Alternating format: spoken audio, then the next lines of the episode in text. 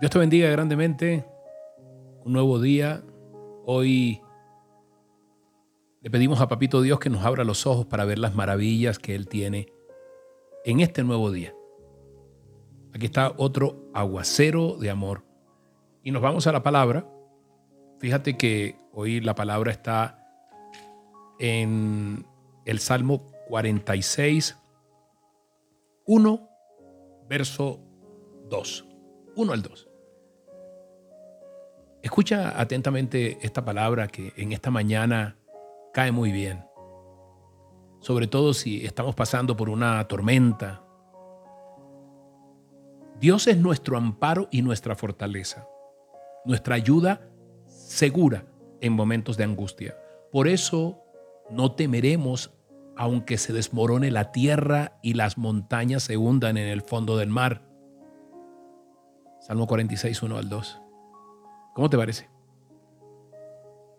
Así es, Dios, Dios está siempre presente.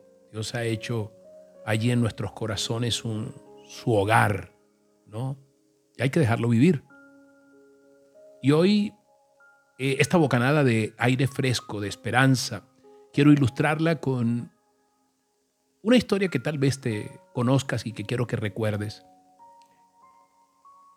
y habla de un cuadro, de una vieja cabaña, está pintada allí en ese cuadro, una vieja cabaña en las montañas. Esa cabaña había sido destruida por el fuego. Y lo único que quedaba en pie era la chimenea.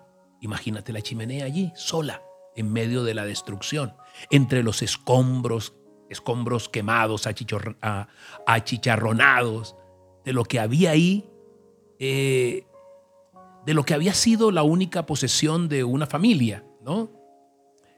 Entonces, frente a ese hogar destruido, estaba al lado derecho un anciano, allí con cara de abuelo, estaba vestido con su ropa interior y junto a él está un muchachito. El muchachito se ve aferrado a un sobre todo, a un gabán que está remendado. Y es evidente que el niño está llorando. Debajo de la fotografía o de esta imagen, de este cuadro, están las palabras que según el artista que lo realizó, el anciano le está dirigiendo al niño esas palabras. Y esas palabras simples, pero sin embargo tienen una profunda reflexión, una podríamos decir teología, una filosofía de vida para que no se oiga religioso. Decía, abro comillas, tranquilo niño, Dios no está muerto. Cierro comillas. Wow. Imagínate esa, por un momento, esa cabaña eh, destruida por el fuego. No hay esperanza si podemos respirar el humo de ese recinto pesado, el niño lloroso, y las palabras del abuelo dice, Dios no está muerto.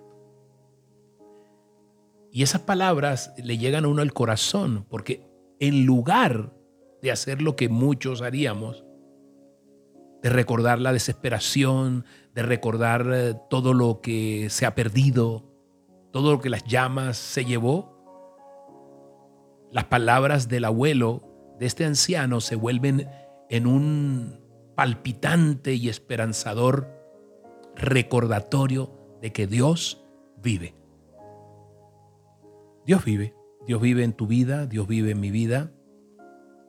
Y hoy tal vez sea tiempo, a través de esta pequeña ilustración, recordar que hay esperanza en este mundo porque tenemos un Dios vivo.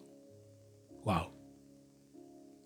Dios te bendiga grandemente. Esta palabra es para ti, para que sepas que has confiado en un Dios vivo. ¿Me acompañas a orar?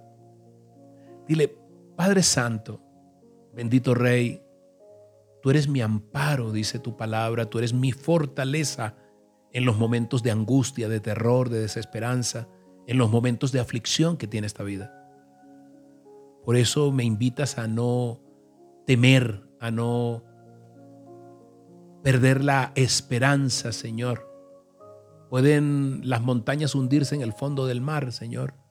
Yo tengo la certeza de que he creído en un Dios que no está muerto. Gracias, Padre Santo. Gracias por bendecirme, gracias por llenar este día de esperanza, por abrirme los ojos y recordarme que he confiado en un Dios vivo, que es la vida, la verdad y el camino. Dios te bendiga grandemente, Dios bendiga hoy tu camino y te llene de esperanza, con la certeza y con la convicción de que tienes un Dios que te respalda y que está contigo y te sostiene en su mano victoriosa. Dios te bendiga grandemente, que tengas un día maravilloso. Acuérdate, hoy a las 8 de la noche tendremos por YouTube y Facebook otro episodio de Pacto de Amor junto a mi amada esposa Diana Mayorga. Esperamos que nos acompañes. Va a estar profundamente esperanzador también.